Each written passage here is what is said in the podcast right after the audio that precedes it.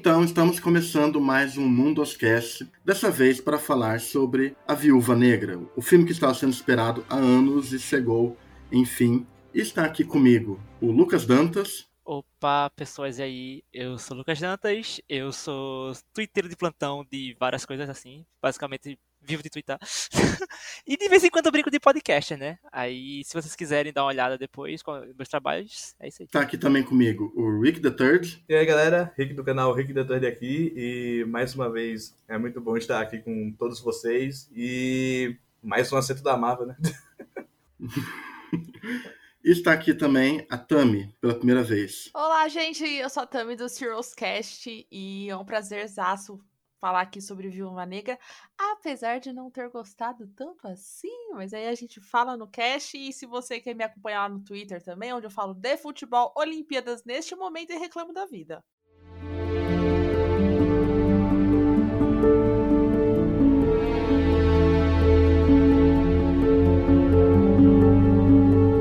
Então, estamos começando mais um Mundoscast e iremos falar hoje, vamos debater Viúva Negra, esse filme que é mais um acerto da Marvel, segundo o meme. E vamos debater aqui sobre como é que saiu o filme, as expectativas e tudo mais. Se valeu a espera de anos para a personagem. Então, quem quer fazer a dianteira aí, começar com suas opiniões? Pode falar? Eu achei que os meninos é. iam falar. Não, eu tava esperando aqui. Acho que tava todo mundo esperando. Mas vamos lá, eu vou começar o teu polemizando assim que eu tive a oportunidade de assistir no cinema esse filme na cabine, né? E eu, eu fui com a expectativa tão baixa para esse filme, mas tão baixa, que eu mandei um áudio pro Thiago, que faz podcast comigo, antes de entrar na sessão, falando que ia ser a maior bomba da face da Terra. E eu saí da sessão feliz da vida, apesar de todos os erros do filme. Só que quanto mais eu penso nesse filme, mais ele vai ficando. Não é que não assistível, mas. Puta, a magia do cinema faz ele ficar bom, entendeu? E aí você pensa, você fala, você conversa, e aí você vai começando a ver as falhas, o que poderia ser feito, assim, me deixa triste por ele, entendeu? Toda a situação dele, porque pra gente poder falar desse filme, a gente tem que voltar no mínimo uns 10, 15 anos no universo da Marvel para explicar por que, que ele não saiu naquela época e saiu só hoje dessa forma, sabe? Mas aí não é um filme bomba, tipo Thor 2, vai. Ah, ainda bem que você falou de Thor 2, porque se fosse falar Thor 1, eu já ia, já ia tretar aqui. Porque não, eu amo o Thor 1. Tu ama Thor 1? Eu gosto, Nossa, cara, é somos é o trio. Tami, a gente é te abraça. Ó, assim, a gente tem que assumir, ele não é a melhor coisa da face da Terra, mas ele é divertido. Com certeza. E ele é bem feitinho. Dele. Algumas é. coisas, tipo assim, todo, todo o arcozinho do Thor é muito bem feitinho ali, sabe? Como, como eu já disse uma vez, como eu já disse uma vez, é, eu vou soltar polêmica, a Asgard dos primeiros dois filmes do Thor é mais bonita do que a de Ragnarok, mas... Ah, isso com certeza. Acho, é fato. Isso não é nem o, o charme de Ragnarok é completamente em cima de sacar. Isso, dos personagens. Mas sim, é falando agora sobre Viva Negra, né? Já, já, já defendemos Thor.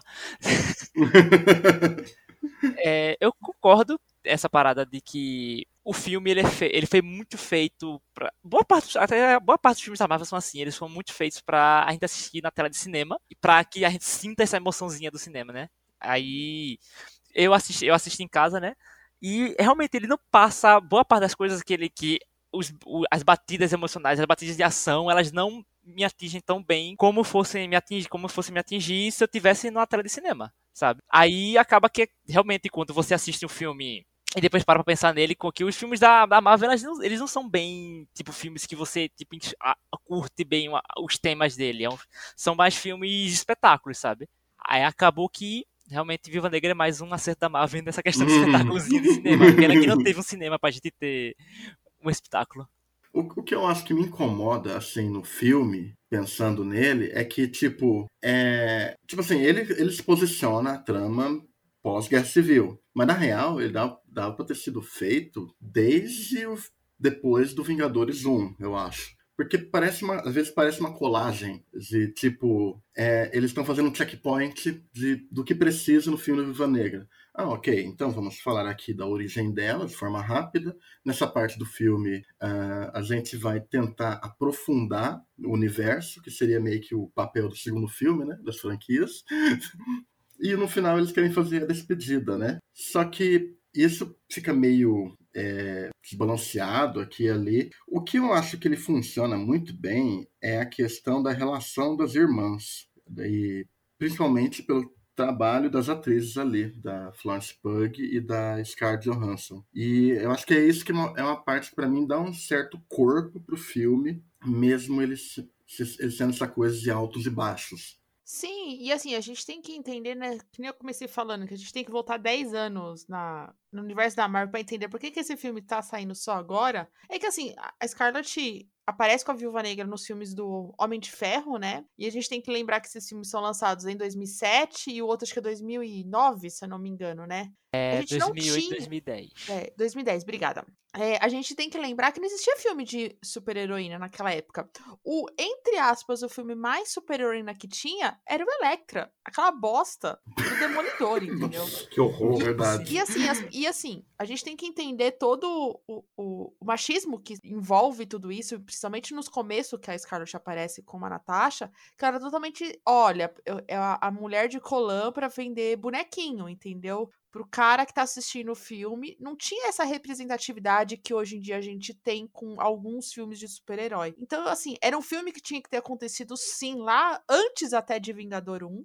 Eu ainda defendo essa tese. Só que eu tenho certeza que se tivesse sido feito naquela época, com a mentalidade que a gente né, o mercado tinha naquela época, teria sido uma bosta, assim, monumental, entendeu? E a gente tem que lembrar também que quando começou o hype para esse filme querer sair, que é pós-Vingador 1, que a gente percebe, a gente, quando eu falo, o público geral, né, porque eu sempre adorei a personagem, poder sair o filme, a Scarlett engravidou. Ela faz o Capitão América 2 grávida algumas cenas, né? E então tem todo esse questionamento, sabe? E aí ele tem contrato para fazer um filme de super-herói, você fica o quê? Seis, sete meses, né? Vinculada. Ela fez bastante trabalhos depois disso. Então, assim, é, eu acho muito fácil hoje em dia a gente falar que esse filme tá atrasado, mas sem entender o contexto, entendeu? Eu queria sim que esse filme tivesse sido antes, eu queria sim que eu tivesse me sentido representada, como eu me sinto representada hoje em dia, mas também entendo por que que não foi. E eu tenho certeza absoluta que se tivesse sido feito na naquela época, ele seria uma merda, assim, colossal. Ah, com eu, certeza. Eu, eu aceito o, que, o que tem hoje. Eu acho problemático, mas eu aceito da forma que teve, entendeu? Inclusive, como a Natasha ela era representada, né? Como você, como você falou no, no início da fase 1, a fase 2, ela era muito a, aquela trupe do, da Femme Fatal que é a mulher sensual, perigosa, que você não pode confiar nela, sabe? E aí, meio que isso foi desde a época que ela aparecia em Homem de Ferro até ela, quando ela estava na mão de Joss Whedon. Isso mudou só quando foi lançou Guerra Civil, que é, ela, mudou a jeito que ela se portava. Ela era um pouco mais espiã mesmo e, me, e menos tipo a femme fatal que tá lá para seduzir o personagem masculino. É, é porque no, no, é, no, nos primeiros, né, é aquela clássica, né, da roupa de colã e tal, aqueles takes, aquelas piadas, né, com Tony Stark, com John Favreau ali. Até o, com o próprio Capitão América em Saudade Invernal também tem muito sobre isso. Tem, o Capitão América é, é inteiro em volta desse flerte de, dela, que, que ela flerta à toa ali, né, de, de zoeira, mas eles estão usando aquilo de uma forma exagerada. E aí tem o Vingadores 2, que é onde fica muito estranho, porque ela vira basicamente a escada pro Hulk, o, o Hulk Banner, né, o Bruce Banner. Uhum. E acho que a forma como é feito isso é muito do que o público queria, né? Eu acho Sim. que só quando a gente sai o Mulher Maravilha que o mercado descobriu que pode fazer um filme de uma mulher sem sexualizar tanto assim e fazer uma excelente história. Eu adoro demais. É, eu me sinto muito representada naquele filme. Tipo, eu consigo me ver participando finalmente de um, de um filme da, tipo, de super-heróis, sabe? E a gente tem que entender isso. Só que ao mesmo tempo eu entendo essa coisa do da Marvel manter isso, porque a gente tem aqueles famosos estereótipos, né? De ai, como ela é russa, ela precisa ser é, dúbia, né? Sexy para conquistar o americano e tudo mais, sabe? Não gosto, mas entendo, entendeu? Quase, quase como uma femme fatale, né? Sim. Não, quase não. É. É, literalmente. Fatale. É literalmente uma femme fatale, né? E aí nesse filme eu acho que eles elevam demais isso. É, para quem no começo do filme que a gente tem aquela coisa meio The Americans, para quem assistiu a série, estou assistindo neste momento, então tá bem fresco. Eles tentam fazer essa coisa de o casal russo, casal russo não, né? Os personagens russos que vêm para os Estados Unidos e formam uma família para ser espionagem. E eles tentam fazer isso tipo o padrãozão de Hollywood para retratar russo, sabe? Só que é feito tão porcamente que é a parte mais fraca do filme. É muito ruim isso. Só sobressai, é só essa relação das não irmãs, entendeu? Porque é diferente, que sai do contexto, sai do óbvio para falar, entendeu? É, tanto que eu acho que o, o filme, ele fica muito. O filme fica muito. Eles tomam muito tom a partir do momento em que vira essa família, porque é, fica uma vibe, vamos dizer assim, se no começo é The Americans, ali vira Pequenos Espiões. e destoa porque eu acho que é muito personagem, né? E, e aí já tem o David Harbour naquele humor que às vezes funciona, às vezes não, às vezes ele é uma caricatura de, de russo, né? Com aquele sotaque estranho que ele, que ele coloca. E isso acaba deixando um pouco a parte das irmãs um pouco de lado e tal eles voltam, né, para isso, né, lá perto do final, com toda a relação que fazem com as viúvas negras. Só que o miolo é meio estranho do filme. Já que tu citou também o personagem do David Harbour, tipo, ele é o estereótipo real também do russo, sabe? Ele todo toda o todo o aprofundamento que colocaram em cima do personagem dele é como ele é frustrado com o Partido Comunista na, durante a revolução que aconteceu na União Soviética, sabe? É, não, não tem quase nada em, um personagem dele. O personagem dele é só um cara que é frustrado com a União Soviética. Basicamente, full estereótipo mesmo. Nem, nem tocando muito na tecla do anticomunismo, é só porque realmente ele não é bem trabalhado, sabe? Sem esquecer que ele é o paizão do filme. Nossa, eu para mim a pior parte do filme, eu acho que eles tentaram emular muito a vibe Stranger Things, que funciona muito bem na série, né? E aí eles tentaram trazer isso pro personagem e ficou é muito ruim. Porque a pior coisa do filme, aquele casal, ele e a mãe, né? Eu nem lembro o nome da personagem. Para mim ela sempre vai ser a mulher do Múmia. Pra mim também. pra mim sempre pra mim também. É... Ah, com certeza. não, não tem outra coisa. Mas nesse filme é a pior parte, porque assim, o começo, né? Aquela coisa The Americas. Eu lembro que eu tava assistindo, começou, eu falei, cara, eles estão copiando The Americas? É isso mesmo? Aí quando vem para aquela cena que eles estão fugindo de avião e tudo mais, eu falo, hum, talvez vai ser legal. Só que aí vira uma, um escarcel de, tipo, piadas sem graças, de estereótipo, do dele falando do Capitão América, que na verdade a gente supõe que seja uma referência à, à série do Falcão, né? Que é aquele Capitão América do, Isaí, do Isaías, né? E não do, do, do Steve, né? Sim, toda, a, O filme não deixa claro. Esse é o meu headcanon. Esse é o meu headcanon. É. É, as pessoas assim. Só que é muito ruim. Toda vez que ele aparecia em tela, eu ficava frustrada. Eu falava, por quê? Tá aí, entendeu? Tipo, que, que coisa chata, sabe? E aquela coisa do estereótipo, parece que não agrega, sabe? O filme. Tipo, deixa cansativo. Eu não sei se vocês tiveram essa sensação. Sim, eles estão ali só sobrando é, e, e, atrapalhando o, o, o resto do, do filme. Dá, dá pra funcionar o resto do filme sem eles, se você parar pra pensar. Até porque ele foi inserido na trama. A trama do filme, basicamente, a gente precisa encontrar fulano. E quem sabe que, onde tá fulano? Cicrano. Aí eles vão atrás desse cara. Só que esse cara não sabe. Quem sabe, ele sabe outra uma pessoa que sabe. Aí eles vão Sim. nessa pessoa que sabe. Essa pessoa também não sabe, só que essa pessoa foi cap... Aí eles são capturados por ela pessoa que, que eles querem encontrar. E aí no final, aí o filme acaba. Então, basicamente, tipo assim, o personagem do David Harbour e da mina da múmia, eles não precisavam estar lá, sabe? É mais para tentar criar essa dinâmicazinha da família, sendo que funcionaria já perfeitamente só com as duas irmãs. É, eu acho que eles não têm, tipo, muito tempo de explorar o, o team movie que eles estavam querendo preparar. Aí só vira uma bagunça frenética pra gente tentar conhecer esses personagens, pegar carisma, porque eles vão aparecer em outros filmes. Então, é, né, e, esse filme e, é só é, uma preparação para outros filmes. E essa parte que aparece a família, por isso que eu falo que o, o, meio parece muito como se fosse o, a continuação, né, de uma franquia da, da Natasha. Isso aí é muito cara de segundo filme, de inserir novos personagens, de aprofundar. É muito cara do que fizeram no Capitão 2, né? Com o Steve Rogers, né? Que inseriu o Falcão. Só que aí não, ali não casa bem. Isso aí deixa o, o, o filme, ele fica. Fala, ele fica balançando de um lado pro outro. Você até esquece tal, da trama e tal, que é o todo o rolê do Drikov. Sim, é, ele fica meio perdido sem saber exatamente para onde seguir, né? Eles, elas querem encontrar o Dreykov como eu falei, aí, tipo assim, eles sabem alguém que sabe onde está o Dreykov, aí vão atrás, só que essa pessoa não sabe. Só que aí essa pessoa do nada continua no filme porque ela tá lá, sabe? E, ele, e ela não tem nenhum aprofundamento depois, antes depois disso, por exemplo assim, se ela fosse continuar no filme para pelo menos tentar aprofundar nesse personagem, esse personagem ter alguma conexão massa com, com as irmãs, sabe? Mas tipo, no final ele só fala assim, my girls e tipo, é.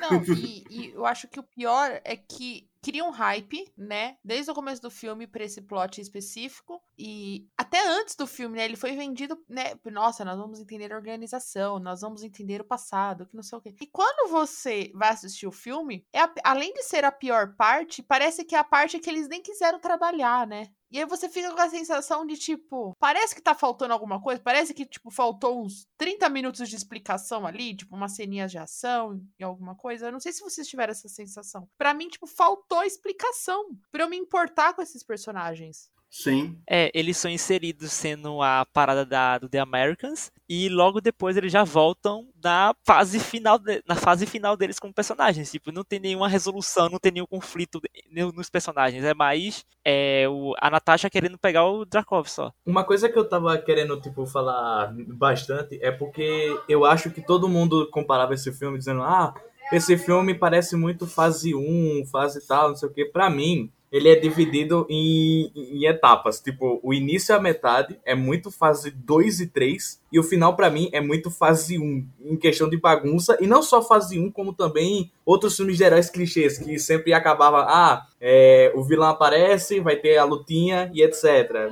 Tanto que quando tem a revelação da, da do Taskmaster, do treinador, né, o nome? Eu, eu realmente esqueci. Do treinador, eu tava, eu tava empolgado. Eu falei, caramba, isso é realmente interessante. Talvez seja um final nível Guerra Civil, de mexer com a cabeça da Natasha, mas eu acho que eles pegam o contrário. Eles meio que jogam a informação e tornam o final totalmente abrupto, tipo numa loucura frenética de ação. E acho que isso seria uma falha se isso acontecesse em Guerra Civil, sabe? Eu fiquei pensando, ok, e se Guerra Civil acabasse, tipo, mostrando a revelação, o Tony não ficasse com raiva e ainda mostrasse os, os outros soldados invernais indo pra cima dele, sabe? Eu fiquei, caramba, que, que desperdício de, de, de plot. Ah, esse plot twist da, do treinador, da treinadora, é, é muito sobre Natasha enfrentar o passado dela, que era boa parte do que o filme estava se propondo a ser como tema dele. Sendo que a, o conflito ficou completamente físico. Era mais sobre será que Natasha vai derrotar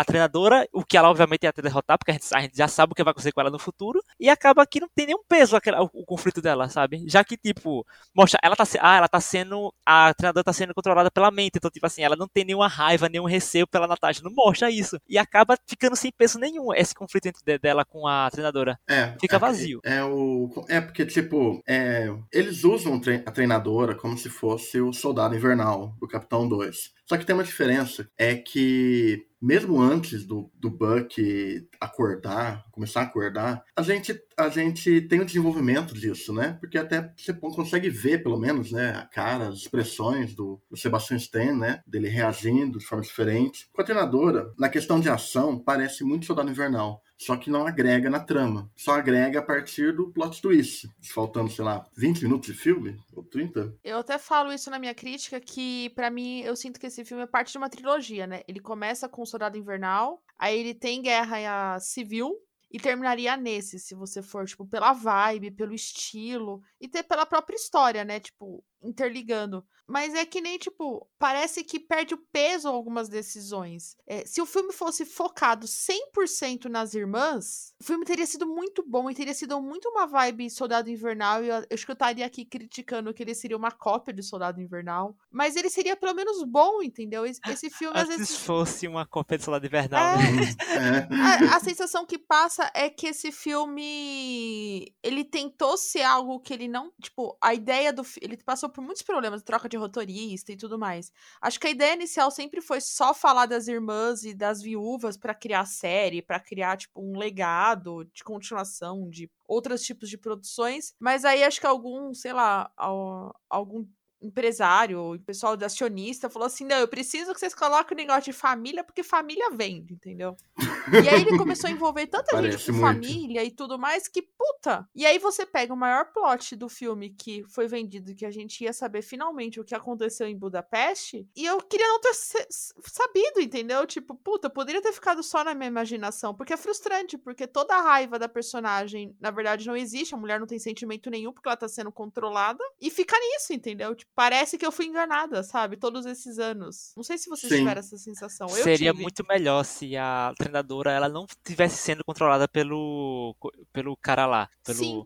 Seria a opinião dela, seria muito ela, ela, ela estaria, tipo assim, ela realmente fosse uma vilã desgraçada e tudo, e ela realmente odiasse a Natasha por tudo que ela fez. É. E com razão, né? E com razão. E aí isso, isso, isso, funcionaria muito melhor do que, tipo assim, ela teve uma e, e nem tipo assim, que ela realmente fosse má. Talvez se colocasse uma redenção para ela, mas que ela não entendesse o porquê Natasha tentou matar ela, sabe? Alguma coisa assim. Aí isso faria, tipo, a Natasha falar, realmente, eu fiz merda, não sei o que, mas eu, mas eu tava tentando fazer alguma coisa certa aí, tipo, tentar, ela tentar entrar em paz consigo mesma, tipo, um arco de personagem normal, sabe? que não tem. E a gente precisa fazer um comentário que a armadura dela é muito ruim. Ah, é horrorosa.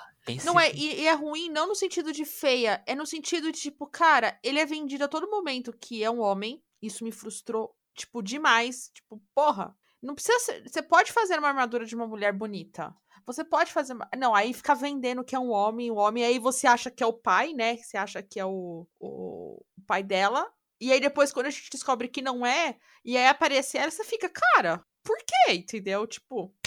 Não, e sem contar que. Disso? E sem contar que, e com tudo isso, eles tentam meio que fazer um, fazer um final mirabolante. Tipo, eu tava dizendo com o Tavão que eu lembrava muito de Missão Impossível assistindo esse filme, tipo, ah, as partes das máscaras, etc. Mas eu também lembrei que eles queriam muito tentar ser Missão Impossível, aí botavam um plot aí depois botava outro, aí depois botava mais uma revelação, aí depois vinha a cena de ação, ficava, véi, tá bom, faz um filme simples, não precisa ser o, o, o ultimato.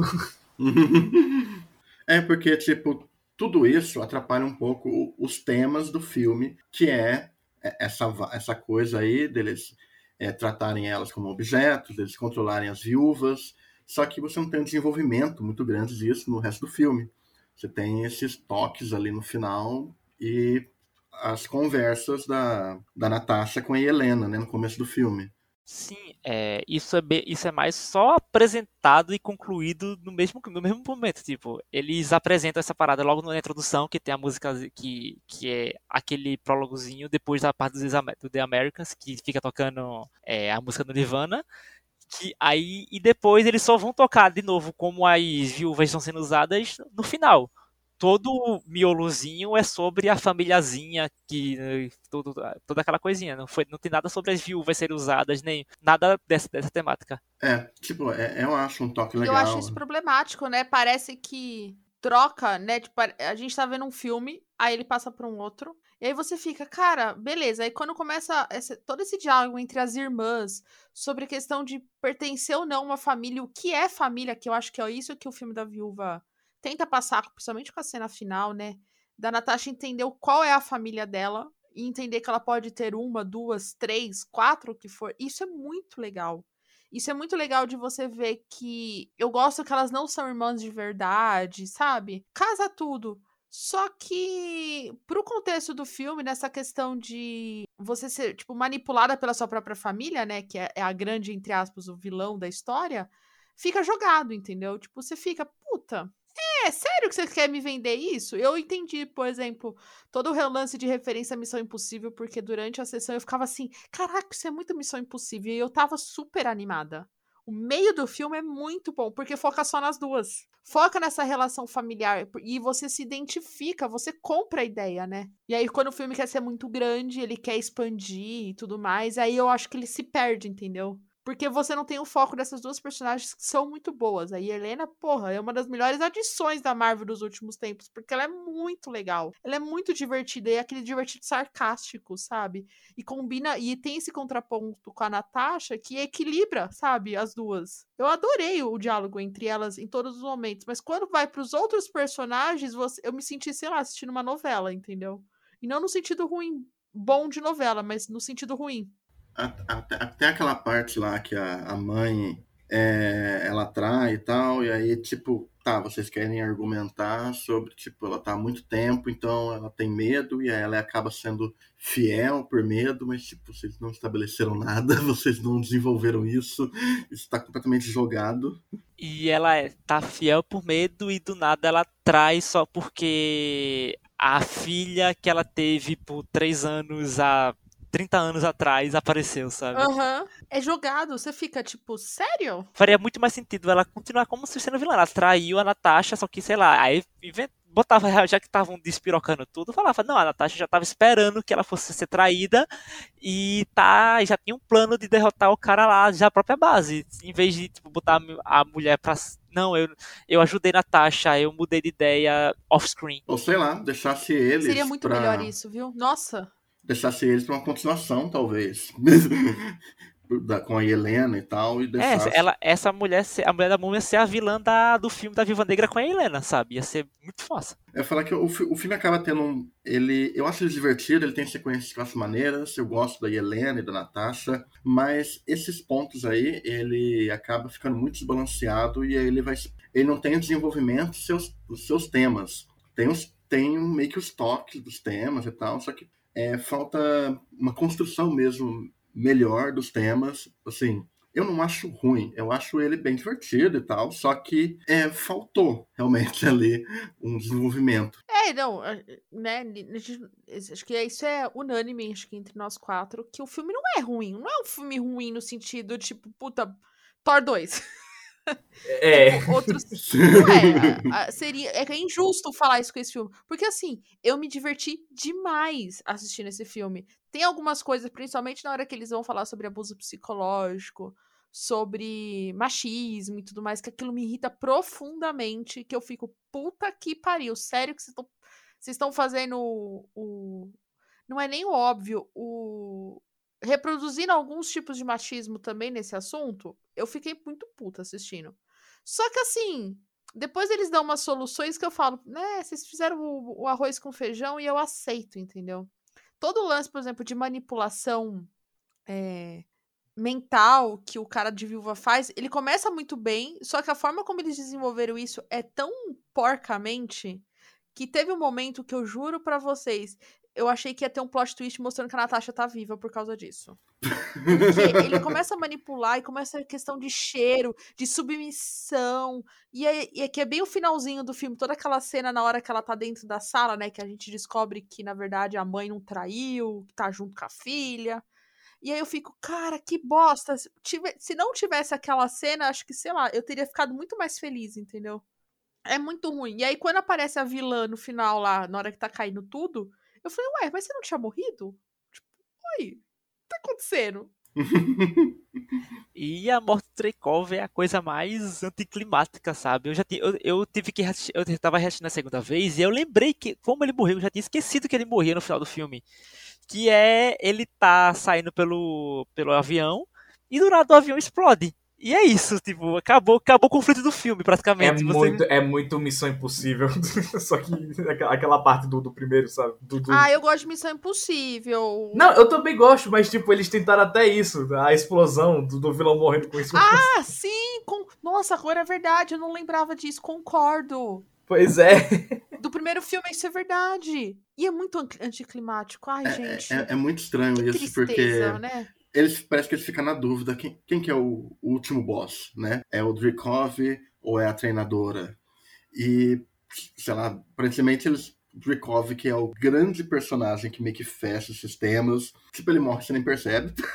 e aí, de repente, vira uma treta com a treinadora, que você já sabe aquela altura que ela não é uma vilã, né? É, e tanto que o conflito era só ela conseguir quebrar o controle mental, que ela consegue Sim facilmente. Foi só uma inconveniênciazinha. Não, e se ainda fosse, sei lá, bem trabalhado isso, seria, Teria sido muito legal, né? Você se importa com a personagem. Gente, eu não lembrava nem o nome dela. Também Durante não. o filme, ela tem uma cena de ação que pra mim é a melhor, que é a cena da ponte, né? É muito boa essa cena de ação. Apesar que o, eu brinco, né? Que o calcanhar de, da Aquiles desse filme é que a gente já sabe o final da Natasha, né? A gente sabe que ela não vai morrer. Então, todas as cenas de perigo que ela passa, você fica assim, nossa, o que, que vai acontecer? Aí você lembra que ela morre só no próximo filme. Ah, é verdade, ela não vai morrer agora, entendeu? Então, cê- mas assim, é muito legal você fala, puta, quem é essa? Quem é esse vilão aí que copia todos os Vingadores, que deu um pau na Natasha e tudo mais? Só que aí chega no final, aí quebra o negócio, aí tem uma ceninha tipo, não, estaremos juntas, unidas, porque somos amigas, best friend forever. É, ela, ele- ela dá uma de Vin Diesel e fala agora, I, we are É. family. Aí você fica, ah, sério? Sério que você precisa fazer o clichêzão de. Pra mim é clichê, entendeu? Tipo, eu achei que a Marvel tinha passado disso dos clichês, entendeu? Uma coisa é fazer um clichê bem feito. Eu sinto que esse filme peca em alguns momentos. Comparando de novo com Soldado Invernal, é, por exemplo, o Soldado Invernal tem uma escolha que eu acho muito boa toda vez que relembrando o filme, que é de que não está resolvido por completo a questão do Buck no final. É só um ato ali que depois vai ser resolvido. É, só que meio que conclui o filme e tal. Pensando agora, eu acho que é uma atitude mais coerente, assim, porque, tipo, é, você meio que está tentando resolver todos os problemas da, da treinadora em uma única cena, né? Tipo, você termina o filme, pra- a impressão que você tem, tipo, eu descobri que ela é essa, essa garota e ela não é mais má. E é isso. É, foi como eu falei no comecinho, que eles, reduz, eles reduzirem todo o conflito da Natasha com a treinadora ser só a Natasha conseguir livrar a treinadora do controle mental é um desperdício enorme do que do, do potencial que poderia ser, sabe? Tipo, ela tinha toda uma questão de que a Natasha destruiu a vida dela, ela tem uma cicatriz enorme no rosto, tipo assim, ela cresceu provavelmente traumatizada por conta da Natasha, sendo que isso não importa, porque ela, tá ela só é mal, ela só é do mal porque tá sendo controlada. É tipo, não- então não importa o twist dela ser a filha do Dreykov, o que importa é só que ela tá sendo controlada. Era, ia, funcionar, ia funcionar igualmente se, em vez de ser a filha do Dreykov, ser só, só uma outra viúva aleatória que tá sendo controlada mentalmente. Eu acho que até seria melhor ela ser outra viúva, por conta que.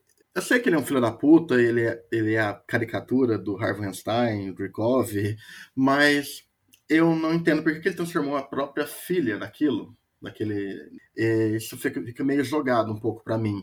Eu acho que seria interessante se fosse alguém que não tem ligação direta. Tipo assim, alguém que não teve escolha, né? E se tornou viúva É, e sofreu por isso. E, a- e além de tudo, tipo, eles parecem que não querem fazer, tipo, o vilão ter é, emoção, eles só querem fazer o vilão sendo caricato demais, tipo, nossa, eu sou do mal, porque eu faço Mas- coisas más, sabe? Além de concordar com isso, a, a sensação que passa é que esse filme não quis vilanizar ninguém, entendeu? Tipo, olha, eu não vou fazer tantos motivos pra vocês odiarem os vilões, além do clássico, porque esse filme não é sobre odiar vilões, é sobre família e as suas versões de família e tudo mais. Eles não odeiam vilões e nem odeiam até a própria Natasha, até porque- todas as conse- que ela sempre o todo o arco, toda a questão dela no MCU é tipo, ah, o meu passado é sombrio, não sei o que, eu fiz coisas erradas. Aí nesse filme a gente descobre que a coisa mais errada em teoria que ela fez, que foi ter matado a filha de Dreykov, tá tudo bem, ó, a filha tá aí, ela tá viva, ela só tava sendo controlada e Natasha salvou a vida dela. Olha só Ah, ela- não. como Não, é Natasha ela, ela tá toda queimada. Não, Peraí, ela Não, mas eu tô uma eu tô falando tipo, mas tipo, aham, mas eu tô falando tipo assim, nesse, como o filme tá passando, tipo assim, ah, na- a Natasha fez merda, mas Não, ela tá tudo concordo. bem, sabe? Sim. Tipo, ó, ela, tá, ela tá bem agora, ó, ela, foi- ela, ela tá agora, ela vai ser uma anti-heroína no futuro, vai ter série dela na Disney Plus, vai ser essa vibe. Sabe que teria sido legal esse filme? Em vez desse prólogo da família, o prólogo teria sido a missão. Eles mostrarem a missão de Budapeste e a menina morrendo real. E a gente vendo que por causa disso ela toma decisão. E aí poderia, tipo, voltar. E, é, e durante o filme, ela contando sobre o passado, sobre a irmã e tudo mais. Teria sido um impacto muito mais real, porque a gente entenderia por que, que a Natasha mudou tanto. Porque ela precisou cometer um ato que naquele momento ela achava que estava certo e depois ela percebe que não. E aí ela muda e ela tenta a vida inteira até o último momento se redimir por aquele ato específico, entendeu? Teria dado muito mais peso para todos os outros personagens, entendeu? Tanto que o ponto que ela vi, começa a virar heroína no MCU é quando o Loki aponta isso sobre a filha de Jacob. Aham. Ele, ele apontando, tipo assim, você não, você não é uma pessoa boa, olha só toda, toda essa merda que você fez, o Barton me contou. Exatamente. Aí ela fica morrendo de culpa e ela quer tentar se redimir com isso aí, virando uma, super- virando uma vingadora. Esse, esse é o ponto dela. E aí você colocar, tipo assim, ah não, a filha de Jacob tá bem, ela tá viva, sabe? Ela, ela não liga, ela perdoa a Natasha. Tipo, Tipo, é, a sensação que passa é que, sei lá, é resolução de final de novela, entendeu? Tipo, ah, eu perdoo o vilão, entendeu? Tipo, não, e tipo assim, gente. a vilã nunca nem teve raiva da Natasha, sabe? Tipo, Exatamente, todo, a vilã tipo assim, nunca. é. Ela tava tempo. Não teve um momento que a vilã, tipo assim, culpa a Natasha, que poderia muito bem culpar, sabe? Tipo assim, a Natasha tem toda a culpa que ela ali em cima também do que a vilã, do que a vilã se tornou. Sendo que ela ela só tem uma fala no, no, no- filme que é perguntando se o Dreykov tá morto. Acabou. E a justificativa disso, apesar de no primeiro momento eu ter achado muito legal, que é o pai dela falando assim, o Zay Co- é Zay Coster, né? Eu nunca lembro o nome desse personagem, tão ruim que ele é. E que ele fala, ah, eu nunca fui atrás da Natasha antes, porque tinha os Vingadores. Tipo, peraí, você só não foi porque ela tava sendo, entre aspas, protegida ou porque ela era uma das pessoas mais fodidas da face da Terra? E aí eu, tipo, eu falei, sério que você vai usar essa cartada pra, pra justificar que a vilã não odeia ela? Porque é isso que aconteceu, entendeu? Porque se a mulher ficasse tão puta, você acha que quando eu virasse uma, uma mulher com uma armadura que eu copio os movimentos, eu não teria ido atrás dela antes? Esperou a mulher pegar o soro pra ir atrás? Tipo, pra mim é um furo, entendeu? É, tipo, literalmente parece que a, a cena final dela foi tipo: Ah, matou? Matou. Tamo de boa? Tamo. Vamos viver a vida? Bora, tchau. Tipo assim, não tem, é, realmente não tem nenhum. Você não senta nenhuma tensão, porque você sabe que no final a Natasha vai derrotar a treinadora e tipo, o, o máximo que você não sabe é que se você, você não sabe se a treinadora vai morrer ou não. Só isso. É exatamente. Isso. Você não sabe se tipo assim, a Natasha vai terminar matando ela, ou então ela vai se matar, ou então coisa, ou então ela só vai conseguir libertar ela da, da mente do controle mental. Mas, tipo, um conflito puramente físico. Não é nada interno deles. E é triste, né? Porque você vê potencial, né? A gente vê potencial. Tipo, não é um plot que você fala que, que nem o do, do pai da treinadora, que a gente não vê potencial nenhum, e do pai da própria Natasha. Mas esse plot em específico, puta, daria muito pano pra manga pra um outro filme, pra, pra própria série da viúva, né? Porque eu acho que o futuro vai ser uma série das viúvas e tudo mais. Mas eles resolvem isso em um diálogo, tipo, é triste. Sim. Você está, você está lidando com uma história uma personagem que já teve seu final. Então, é, por mais que você crie todo tipo de conflito, você sabe que as pessoas vão pensar, ah, tá tudo ok, porque ela vai ficar bem. Você, quando tem que, tem que lidar com esse cenário, o certo é você dedicar a construir o personagem, então. Só que aí o filme se atrapalha nisso, na construção, realmente. Ele desperdiça esses temas que podiam ser muito bem usados para definir quem é a Natasha, né? Como ela reage a tudo isso, né? A esse legado, essa marca do passado e o que é o legado dela, né? E o filme não faz isso. Inclusive, uma cena boa é que aquela que ela, Natasha vê a treinadora presa, o prédio lá tá tudo caindo, e Natasha vai e solta ela pra, tipo assim, porque ela não quer deixar ela morrer novamente. Sendo que depois, de- depois disso não, não tem mais nada. Além disso, tipo assim, ela solta, depois solta as duas brigas e acabou, sabe? É só a parte que ela solta a treinadora, sabe? Tipo assim, ela, ela, ela fica assim, tipo assim, eu não posso deixar você morrer, e, tipo, tá, ok, isso faz sentido. Você não quer deixar a menina morrer porque você se culpa por ela estar do jeito que ela tá e tal. Sendo que aí depois você não resolve nada disso, sabe? Aí acabou que, tipo, essa cena só fica lá. Apesar de ser uma cena bem legal, eu acho. Eu detestei essa cena no ódio. Eu detestei toda. Assim, na- a partir do momento que a Natasha entra dentro da sala lá do pai da treinadora, até o momento que ela começa a confrontar e tudo mais, eu tava achando legal. Ela tira a máscara e a gente descobre. Eu falei, pô, legalzinho, vai ser um negócio meio missão impossível e tudo mais. Aí quando começa pra parte de abuso, aí a parte dele controlar os ferono... fenom... é, Ah, eu esqueci o nome. Né, do, causa O do cheiro, olfato, o cheiro, o cheiro, lá e cheiro. tudo mais. Aí essa sequência já começa a me dar dor de cabeça. Eu ficava assim, ah não, gente, ah não. Aí, pra mim, o ápice é isso. Tipo, o negócio está caindo. Aí, de repente, você lembra da existência da treinadora. Você fala, ah, é verdade, ela está viva. Ah, é verdade, ela está sendo controlada. Ah, é verdade, ela é a filha do cara. Ah, é verdade, era a Natasha que tinha, entre aspas, matado ela. E aí a Natasha vai soltar, eu fico assim, oi? Como que eu acho, tipo, uma resolução tão simplória, sabe? É muito para mim simplória que eu fiquei, tipo, eu detestei. Eu, num ódio tremendo. Tipo, o mesmo ódio que todo mundo tem do CGI do filme na hora que a Helena tá explodindo lá.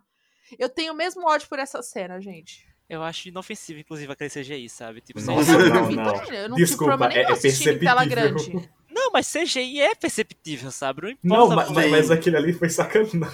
Mas eu acho que é o, é o é o estilo do filme. Cara, eu assisti é, no cinema, o filme, assisti ele é galhofa. As, as, as cenas de ação do filme são, tipo assim, aquelas coisas de espiro, aqueles, aquelas cenas, tipo assim, é, ação dos anos 2000, sabe? Exato. Aí, tipo assim, é uma tela, é, tem que ser tela verde visível, tem que ser Natasha fazendo a, a, cobra, a acrobacia que um ser humano não seria capaz de fazer, sabe? Tipo, então eu não vi problema nesse tipo de CGI, sabe? Ele até combina com a raça do filme. Eu acho que o maior problema para mim é, tipo, aquela cena em específico desse caindo, porque eles queriam, tipo, escalar tanto as, as cenas de ação que virou, tipo, Velozes e Furiosos, sabe? O exagero, porque eles estavam indo tão, tipo, mesmo as cenas tá de cena... de Velozes e Furiosos como se fosse algo ruim?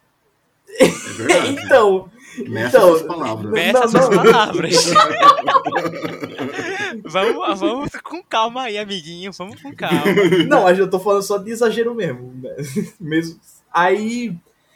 É porque o filme tava indo tão, sabe, em lugares fechados, tipo, uma linhas de ação meio Missão Impossível mesmo. Que quando chega aquela cena meio que eles caindo, eu falei, tá, precisava. Precisava Não. disso.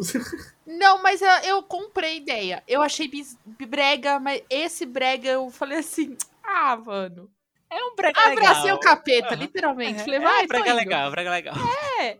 Nossa, elas estão caindo, elas não têm nenhum superpoder, elas não têm armadura e não estão morrendo, nada está batendo nelas. Ai, como eu adoro cinema. Eu fiquei assim, tipo, ah, cara, tô comprando, entendeu? Tô comprando. E é aquela coisa, a gente já viu o Viva Negra enfrentar alienígena enfrentar... lá no Vingadores 1, então, tipo. É... Ela, ela saltar de um lugar sem paraquedas é fichinha, tá ligado? É. A diferença é que essa aí ela não morreu, né? Ah! Desculpa, essa foi terrível. Ah! É verdade, é, ela não. Essa, essa queda foi suave.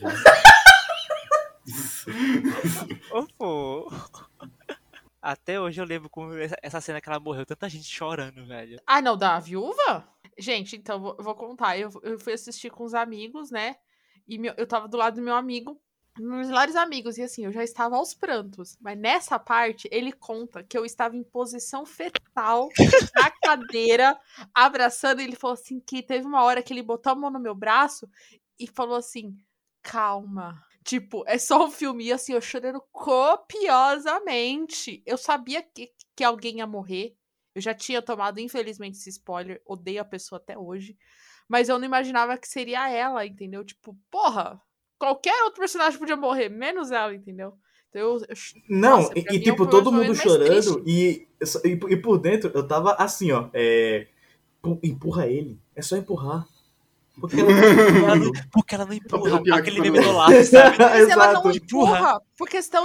Mas tem um motivo dela não empurrar. Aí a gente descobre nisso, porque para ela, família é mais importante. E ela tem. O pessoal brinca que ela tem duas famílias, mas na verdade ela não tem duas famílias, ela tem três. A família do Bart é a família dela também. A gente tem todo esse. A gente assiste hoje. Eles era chamam, Ultron, ele chama ela de tia Nath e tudo, sabe? É, Sim. E, e, detalhe: um dos filhos, né, o menorzinho, ia se chamar Natasha se fosse menina. E aí ela virou fala isso. Nathaniel, né? É, Nathaniel. Então, assim, ela tem três famílias. E naquele momento ela escolheu a família dele, entendeu? É, não é. Tipo, tem todo um, um subcontexto a morte dela que a gente é trabalhado isso em, em Era de Ultron e nesse. Eu gosto disso. Tipo, não, eu na sei. Hora que eu, eu, eu entendo na hora que ela fala sobre família, eu falo, agora eu vou buscar minha família e tudo mais. Eu falo, cara, é uma, é uma ligação bonitinha. Tipo, eu, eu gosto. Não, E eu, é... eu acho massa que também não é meio que do nada que ela morre, sabe? Tipo assim, Uhum. o começo do endgame é tipo, ela realmente. Ela parece ser a que tá mais na merda, sabe? Em, que, tipo, em questão porque eles perderam. Ela, eles perderam tudo. E faz sentido ela querer fazer qualquer coisa pra trazer a galera de volta, fazer todo mundo se sentir bem com suas famílias, sabe? Eu, eu não sinto, acho que nem isso. Eu não acho que ela quer que volta a família. É que ela já perdeu tantas famílias. Ela perde a mãe que ela nunca conheceu. Ela perde duas famílias. E chega nesse filme no endgame, ela já tá tipo, cara, eu já sei como viver perdendo mais alguém, entendeu? Então, eu vou tentar lidar com dessa forma. E quando ela cria esperanças, ela lida de uma forma até que legal, entendeu? Mas isso é uma coisa que não é dita. É, fica subentendido. Mas eu, eu, acho o final dela bonito. Eu, as pessoas fazem piada, né? Que podia ter é, jogado outro, né? Mas eu acho que faz sentido com o que o filme constrói, né? Pensando em contexto, pensando na própria Era só mitologia. jogar o Caveira Vermelha, mano. Era tão fácil. É verdade, tem ele. Mas ele flutua. Aí empurra a cabeça dele contra, contra o chão, sabe? Pega a cabeça dele, peraí, vamos ver se essa caveira quebra. Tá, tá, É porque, tá, é tá, porque, é porque tem que passar pelo, pelo teletransporte, pô. A pessoa cai no chão, babum, acorda, acorda no mar, é nas águas termais Hum. daquele planeta lá. Mas sabe qual é o problema? É que eles levaram muito a pé da letra que alguém precisava se sacrificar, sabe? Sim. É, ainda tenho uma teoria que talvez não precisaria, mas aí também perderia todo o impacto, né? Eu falo, eu gosto. Eu acho que a morte dela faz o final do filme ser muito mais top, porque, cara, você tá vendo a Natasha morrer, tipo, É. você tem, o- tem o sentimento. O filme começa com sentimentos de perda, né? Em Infinito, é, Guerra Infinita, que a gente vê o Loki morrendo, a gente acha, né, que o Thor tinha morrido e tudo mais. Só que na hora que acaba o filme, você tá com aquele sentimento completo de perda. E a gente fala, ah, vai ser esperançoso, né, o, o, o ultimato. E É. aí você começa vendo que não é nada esperançoso. E aí a morte dela vem pra falar assim, cara, eles perderam. Vocês vão ter que aceitar. Então eu acho que o fin... o- a morte dela traz o, o sentimento de agridoce pro final do filme, entendeu? De tipo, cara, Total. mesmo perdendo, mesmo a gente perdendo pessoas queridas, a gente venceu, mas será que venceu mesmo? E, e o melhor é, é que eu acho que se fosse o Clint caindo, todo mundo ia ficar tipo, nossa, grande bosta. É, também- é, eu-. Que bom que morreu. Eu gosto do Gavião, gente. Eu odeio do o Gavião. arqueiro, perdão. Não gosto. Eu acho que faz sentido ele sobreviver Eu por conta do gosto. o começo do filme. Eles fazem todo esse esquema aí de que. Ele tá Da família dele. Eu tava achando que ele tava fazendo hora extra ali, sabe? Tipo. Não, eu gosto, eu gosto do Ele personagem. ainda vai ganhar uma série, você fica, pra quê, velho? Deixa a, a, a menina lá, a Kate Bishop, ser a, a É. principal e tá bom. Se, se o Gavião Arqueiro fosse pelo menos aquele cara do Cobra Kai lá, o loirinho, ele seria melhor, sabia? Eu acho que seria mais carismático. Eu, pior que eu adoro o, o, o do Cobra Kai. Mas é que eu gosto do Gavião, gente. Eu, eu gosto do ator. Não, gosto. ah, o Jeremy Renner eu acho um babaca, desculpa. Não, ele é um babaca, tipo, pessoa. Mas os personagens que ele faz, tipo, em Missão Impossível. Tudo bem que eu não aceito ele fazer no filme lá do Ultimato Borner. Aquele filme é detestável. Horrível aquele. Nossa. mas eu entendo a tentativa, mas esse filme é muito Eu- detestável. eu- Sabe o que é pior? Eu odeio tudo que o Borne trouxe para os filmes de ação, sabe? A, Ah, é que eu a- gosto da trilogia. a câmera, a câmera balançando, como eu odeio câmera balançando Ai, nossa. de ação. A câmera, tipo. sabe? Não, eu ele- gosto ele da faz, câmera- novo aí, eu não escutei não. A câmera faz o quê? Não, a câmera vai tremer ali e faz. Sabe, é o, é o cameraman. Sério. Não, eu gosto dessa câmera tremendo que o Ultimato Bonner traz. O que eu não gosto é que as pessoas não sabem fazer bem feito, entendeu? É, parece que, o- que, que a pessoa tá com a mão tremendo, tipo, eu tô gravando. É. sabe? Você não tá nem tremendo. Eu gosto daquela câmera tremendo que a pessoa tá correndo, entendeu? Eu, eu, eu gosto como é usado no, no Soldado Invernal isso, porque é a câmera tremendo, bem, bem fechada, bem íntima, só que é um cara que, que dá o soco e ele quebra concreto, né? E é uma, é uma, mas ali eles ainda deixam bastante claro o que tá acontecendo na cena. Boa parte, da, boa parte de, das cenas tremendas, das câmeras tremendas que acontece é pra você ter uma sensação de caos e você não entender o que tá acontecendo na, na cena de ação, sabe? E acaba que eu odeio isso. Eu quero ver a cena de ação acontecendo, sabe? Sim. Aí, Soldado, Soldado Invernal, eles deixam, por mais que, tipo, eles têm vários cortes, a gente tá entendendo o que tá acontecendo durante, entre esses é, 20 takes por minuto, sabe?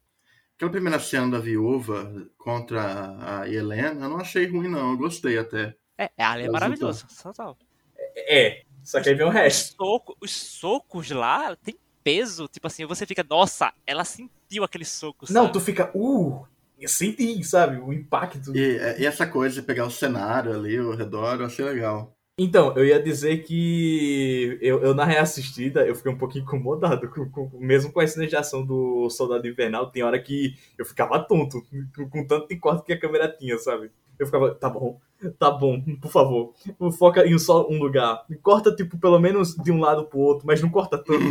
A gente tá muito mal acostumado com John Wick, sabe? Eu assisti, tipo, um dia desses, meu Deus, eu tô falando demais disso, o Tavão já deve estar me odiando por isso, mas eu assisti o Grande Mestre e, tipo, eu gosto quando a câmera corta, mas ela corta pra um ângulo que você sente o impacto, sabe? O, o soco vem e você, tipo, além de escutar o som, a câmera vai junto com, um soco e você fica, caramba, isso deve ter doído, sabe? Sim, eu acho que a melhor, as, as melhores cenas são sempre essas, que, tipo assim, você sente o impacto, sabe? Tipo assim, não só a coreografia, só uma dança coreografada bonitinha, sabe? E aí, quanto, mas uma coisa que você sente, caraca, nossa.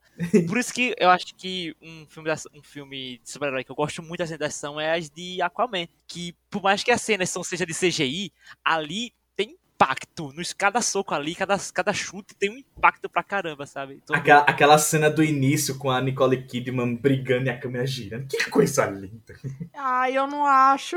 Eu vou discordar totalmente de Ai, vocês. Poxa! Vamos, vamos lá, faça seu argumento. Não, eu, eu acho o contrário. Eu, eu, eu sinto isso assistindo Soldado Invernal. Tipo, pra mim, o, o Aquaman eu adoro. Eu, eu me diverti horrores assistindo esse filme. Mas eu não sinto peso dos socos em Aquaman.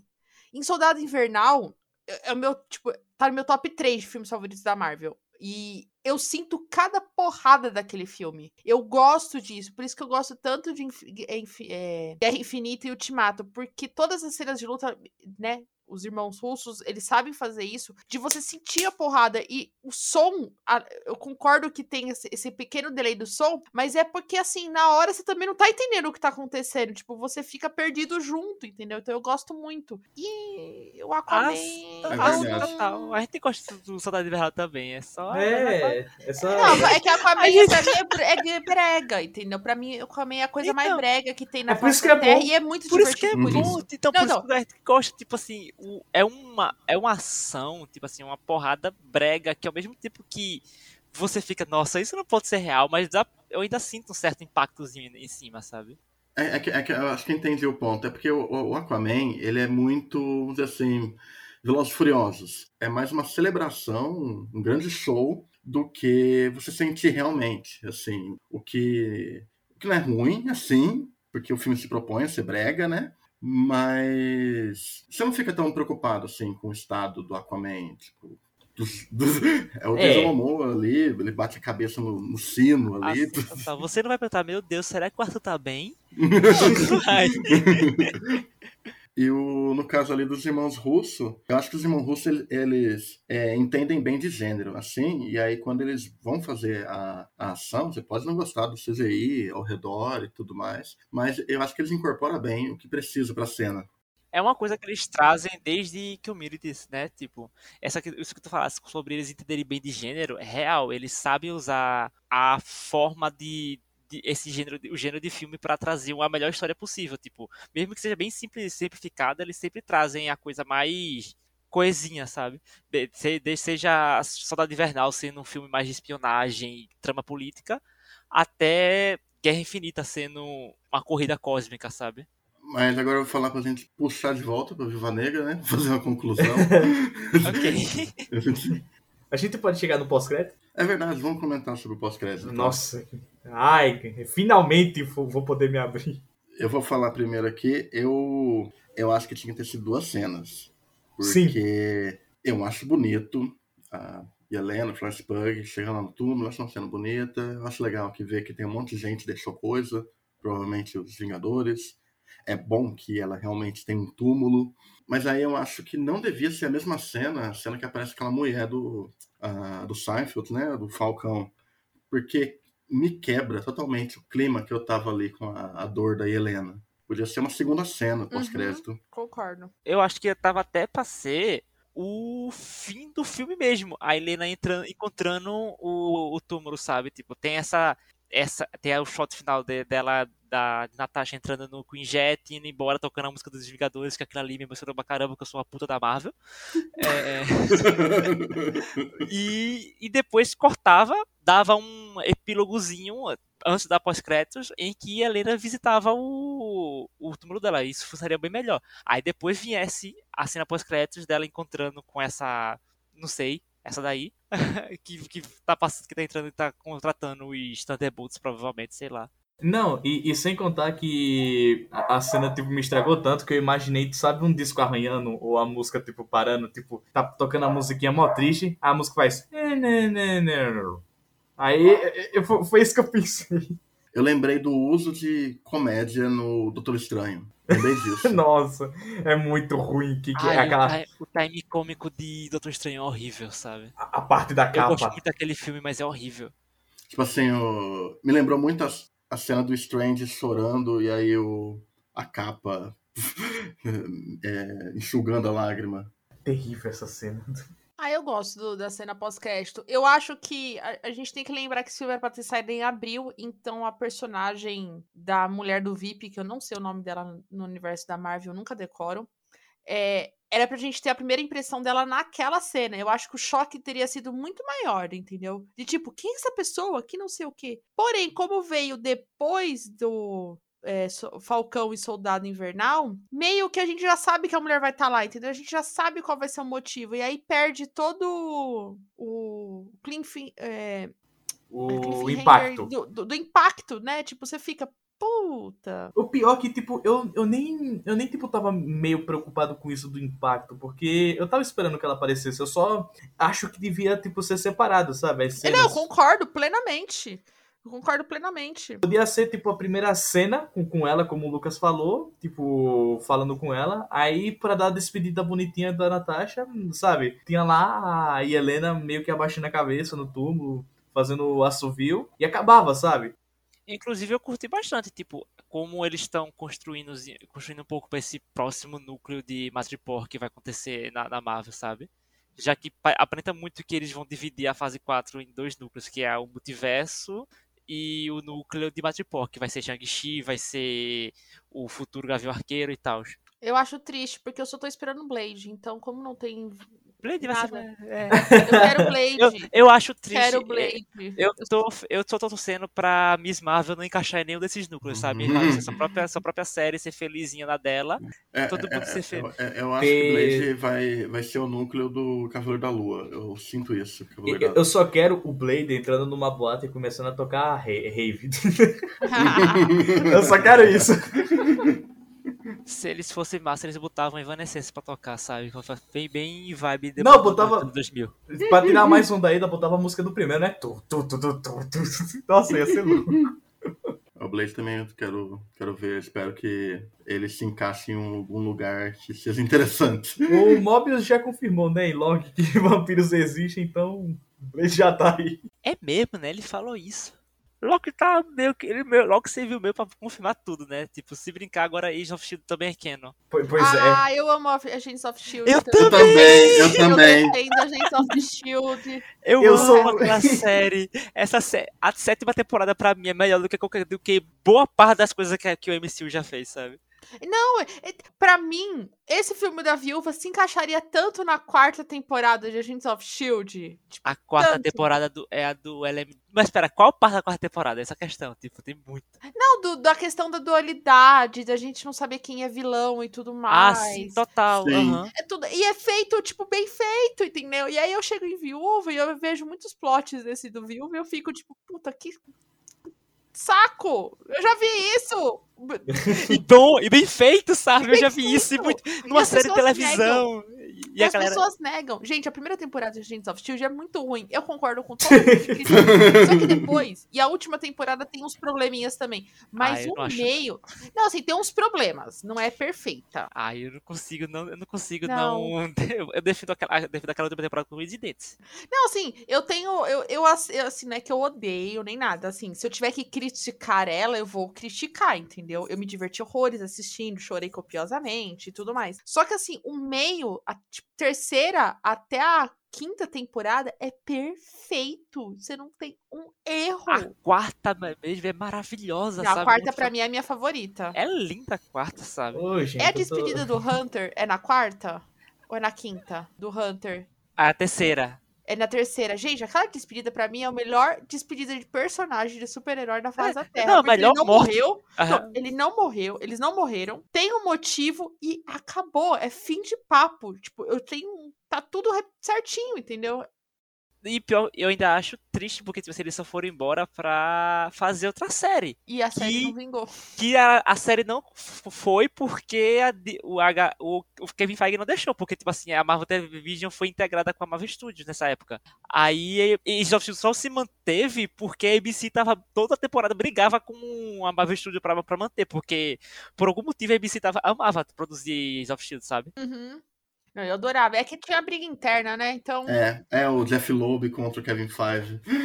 E eu Kevin ainda. Feige, e- tipo assim, É. não cita de jeito nenhum Agents of Shield. Ele odeia. Não, ele odeia o criador, né? Sim. E, tinha- e leva o nome de Joss Whedon também. Aí, tipo assim, fica difícil, sabe? Ai, A primeira temporada foi porque foi de Joss Whedon. Pronto, por isso que é ruim. Foi Joss Whedon que escreveu. sabe o melhor? É que eu tô boiando. Eu fui o único que não assistiu aqui.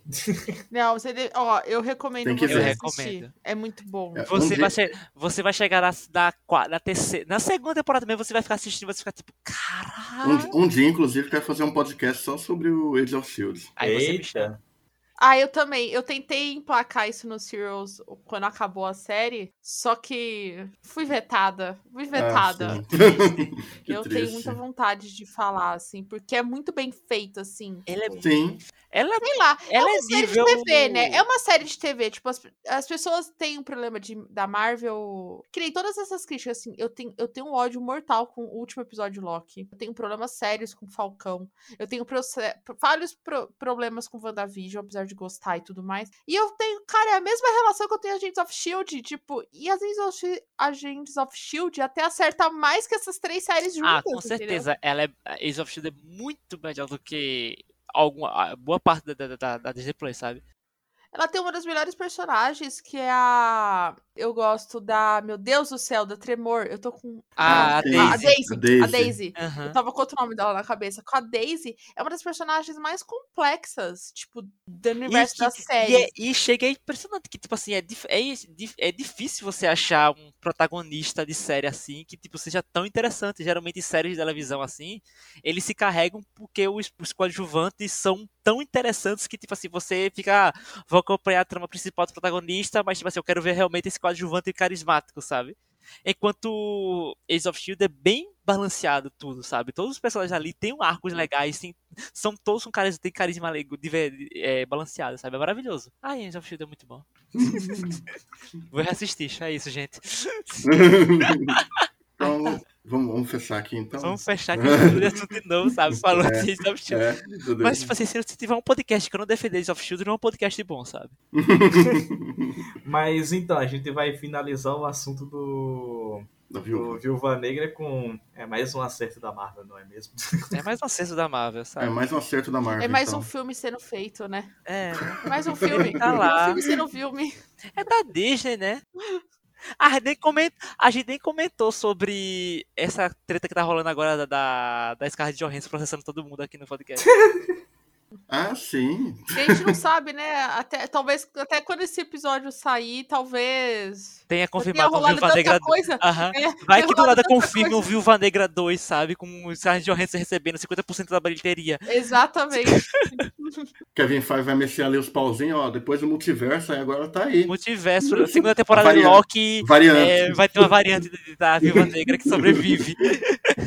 Brincadeira, mas eu, eu, eu, eu, eu espero que eles tratem a Helena melhor que Não, a trataram a galera- Natasha todos esses anos. A galera tava falando que o Joss Whedon tava tipo pistola com, com a Disney. Ele deve estar falando, nossa, finalmente essa peste sai daqui porque ela defendeu o Joss Whedon. né? Ou defendeu não, ela Ah, falou ela- bem do Joss Whedon. Aham, ela, ela falou bem do Woody Allen, tá ligado? Ah, Mas, nossa. mas, eu, mas eu, eu Ela tem acho... uns probleminhas, né? ela é, tem ela- esse probleminha. Tipo assim, É. eu, eu acho realmente o Joss Whedon um bom roteirista, mas acho que não é a hora certa de você falar isso no- numa entrevista.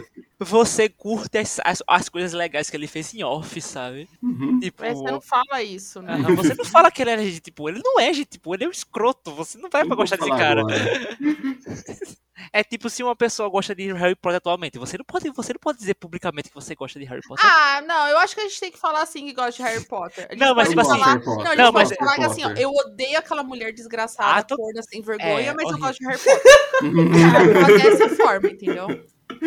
É porque, tipo, pra gostar, eu acho que, tipo, pra gostar um pouquinho, você tem que reconhecer um pouco que muitas das, dos problemas da- dessa mulher refletem boa parte na trama, sabe? Alguns, tipo, um pouco de antissemitismo ali, homofobia aqui, sabe? Ela botar o nome, a única personagem chinesa da série de Cho Chang, o nome dela, tipo, dois sobrenomes. Essas coisas. Tem. Mas, é, ele mas é, tipo, eu gosto também, tipo assim, os filmes tipo, de Harry Potter foram importantes pra mim, sabe? Eu fui, uma- eu fui um pré-adolescente dos anos 2000, então, tipo assim, é, é impossível não ter gostado de Harry Potter. Não, eu vou só contextualizar. Eu odiava Harry Potter até os meus 28 anos. Nossa. Eu odiava, tinha. Aí um dia eu falei assim, cara, 20 anos de Harry Potter, vou ler. Vou ler o livro e vou ver se eu gosto. Cara, me apaixonei. Os livros são muito bons. Os real. livros são é, eu, li, eu, bons, comecei, eu, fiz, o- eu menos- fiz o certo, livro, Ó, filme, eu- livro, filme, vou- livro, filme. Então, eu, Eu, vou gosto. soltar a polêmica aqui. Eu não gosto de Ordem da Fênix. Que livro longo da É moléstia. horrível. Eu, eu, eu não lembro quase nada desse livro, eu só lembro que eu tava no tédio assistindo ele. Ele lendo ele. Não, É, eu li. O Eu, li- filme eu acho mais legal, sabia? eu acho mais eu acho que é o único filme que é melhor que o livro. Isso. Sim. É o único filme que é melhor que É. o livro. O- Não. eu acho que o Prisioneiro de Azkaban, ele quase chega perto de ser melhor que o livro, sabe? Mas eu não acho que chega. é mesmo, Mas eu sabe qual é diria o que é o mesmo problema nível. do, desse filme? É que é, o- é a época do adolescente insuportável. Todo mundo é insuportável naquela idade. Não tem uma pessoa que não foi insuportável naquela idade. Então, eu acho que o filme retrata isso de uma forma. Eu li os livros em duas semanas, todos. E eu lembro que eu falava assim. Não, quando eu falei que eu- quando eu gosto de algo, eu gosto real. E é uma leitura muito tranquila, né? Tipo, pra gente hoje em É, dia. é, porque aí, como é um livro infanto-juvenil, ela... É, Lê em dois eu- dias, tranquilo, vou- sabe? Eu não vou mentir, não. No Ordem da Fênix eu ficava pulando algumas páginas. Tipo, eu lia e ficava. ok, já li, tchau. Sabe? Era muito arrastado aquele livro. Tipo, tinha hora que você ficava. Por que, que ele não sai da cena? Já acabou o ato, tá bom. Ah, mas é aquela coisa do adolescente chato. Eu entendi, tipo, não, eu falei, é, tipo, beleza. É os 90, adolescentes. 80% desses livros é Harry sendo babaca, sabe? Porque É. ele é um adolescente. E adolescente é insuportável, gente. Aí, pra consertar isso nos filmes, tiraram toda a personalidade dele, sabe? E é fora que nos livros tem todos tem os pensamentos debochados dele o tempo inteiro. Aham. Não, ele grita, ele sai, ele fica gritando todo mundo, puxando briga mesmo, sabe? Tipo assim, tem, tem livro que você fica, garoto, calma. Não, todo, calma. mundo, todo mundo reclama do Dumbledore é, gritando que nem louco no filme. Vai ver o Harry no livro. Ei, Vai velho, ver o Harry no livro. Não, eu não sei por que reclamo isso, eu gosto desse Dumbledore, desse Dumbledore mas Eu gosto, é mais porreta, Ele com né? um ar mais fodão assim, sabe? Tipo É. assim, é. Que assim, você fica, nossa, realmente esse aí é o bruxo mais poderoso que existe, sabe? e não o velhinho querendo ser Gandalf, sabe? Sim. O, o velho tá, o tá pistola. Deixa eu ver ficar Uhum. pistola. Deixa lá. O melhor é que a gente tá falando um cast de viúva e virou Harry Potter. Exatamente. Tá bom. Ó, tem uma Não, aqui, aqui é muda, conteúdo, sabe? Tem Não, não. conteúdo. Não, tá bom. Muda, muda o nome do, do podcast. Vai ser Viúva Negra e os outros assuntos do dia a dia. É, é- é mundos, porque aparece vários mundos durante o podcast. Aqui é o, multi... aqui é o multiverso, sabe? É o Multiverso. É o Space, é o Space Jam da cultura pop. Só que é melhor. Só que melhor, sabe? Que Eu não assisti o difícil. dois ainda. Eu também não. Nem sei se eu vou assistir. Ah, é um filme. É um filme. Não, é que assim, eu, Mas também não é um filme. eu gosto do LeBron, então. Eu sou. Eu amo Space Jam 1, então eu vou Ah, assistir eita. com essa curte. entendeu? Então talvez tu curte, se tu É, gostar de Eu amo, eu vou, então eu vou entender as referências que o pessoal falou que talvez não entendeu de basquete e tudo mais. Ah, sim, tem, tem bastante disso. Eu ainda eu defendo veemente que o Looney Tunes de votação é o superior, Sim. sabe? Ele não, se tivessem que realmente tivessem feito uma sequência, era pra ter feito de, de votação. Isso. Com o The Rock. Isso. Ia ser perfeito. Ia ser tipo. Sabe? Ia ser o jogo perfeito, porque ia condizir com aquele filme lá, o. É, o Viagem, sabe? Que um era com Brenda Fraser, o outro era com The Rock. É. Ser- É, é é porque, tipo, de votação é aquele filme que realmente ele grita The Rock, sabe? Tipo Assim, você vê The Rock atuando em de votação no lugar de Brendan Fraser. Porque ele realmente tem esse humor que faz nos filmes dele. Que, tipo assim, ele sabe que tá fazendo um filme pastelão, galhofão, que ele é o cara mais forte do, do, do- do set, sabe? Mas enfim, eu acho que a gente Enfim. devia acabar, né? É, vou falar. Então, então acho, acho- acho bom finalizarmos aqui, né? Porque já passamos por muitos assuntos aqui. É, um pouquinho. Quem quiser ver Mas- mais, paga o Patreon do, do Tavão, que ele lança a Isso. versão É. estendida. Exato. E no futuro vai ter o podcast do, do Shield. Preciso rolar. Aí, ó, pronto, aí. Eita. E, se- e Então- você, e você ouvinte também pode passar para o podcast. É só você ligar para 40028922. Então é isso. É, Viúva Negra é um filme com erros, acertos, vários problemas. É divertido, mas tem problemas e, em sua construção e desenvolvimento. E então é isso. O Mundoscast fica por aqui. A gente se vê no próximo episódio. Até mais e falou! Tchau, tchau, pessoas. Até pe- peço pro Gustavo me chamar novamente, porque é muito legal ficar por aqui. É, peçam pra ele, pra ele me chamar também, porque eu preciso fazer meus caminhos em outros canais. É, E de novo, obrigada pelo convite e me chamem pra falar de Agentes of Shield. é, é, é, vai sair. Vai sair.